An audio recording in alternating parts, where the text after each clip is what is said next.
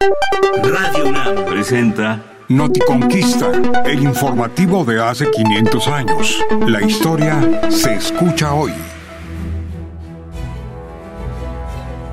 Este es el relato de la vida de Marina Malitzin o Malinche, contada por ella misma.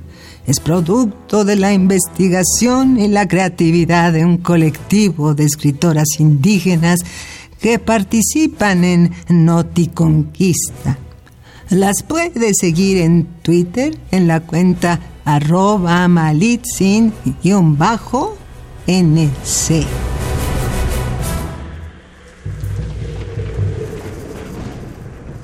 Nací en la primera década de los años 1500, como los cuentan los cristianos.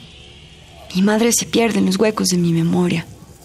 No recuerdo si era la esposa principal de mi padre una de las esposas secundarias. La recuerdo vagamente, limpiando el patio y enseñándome a hacer bailar el uso y a tejer.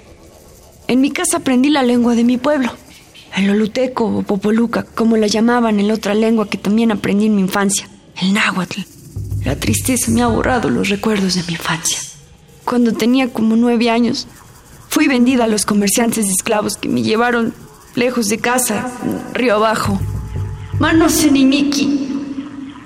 Pero ¿qué significaba ser esclavo en el mundo en el que nací? Yo que he navegado entre los idiomas con el riesgo constante de naufragar. Sé que las palabras nunca se trasladan intactas de una lengua a otra.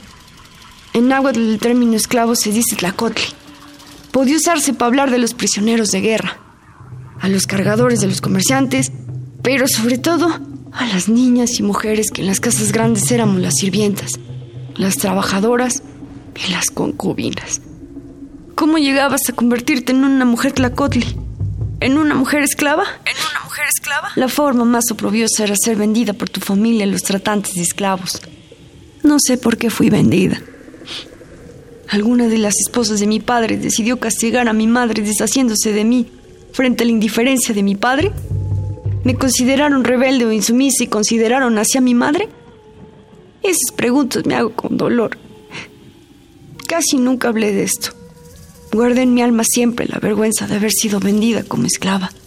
Y dejé que los hombres blancos contaran después que yo había sido una princesa rechazada cuando su padre murió por el nuevo esposo de mi malvada madre una princesa. Sigue la historia de Malintzin en Twitter, arroba malintzin-nc.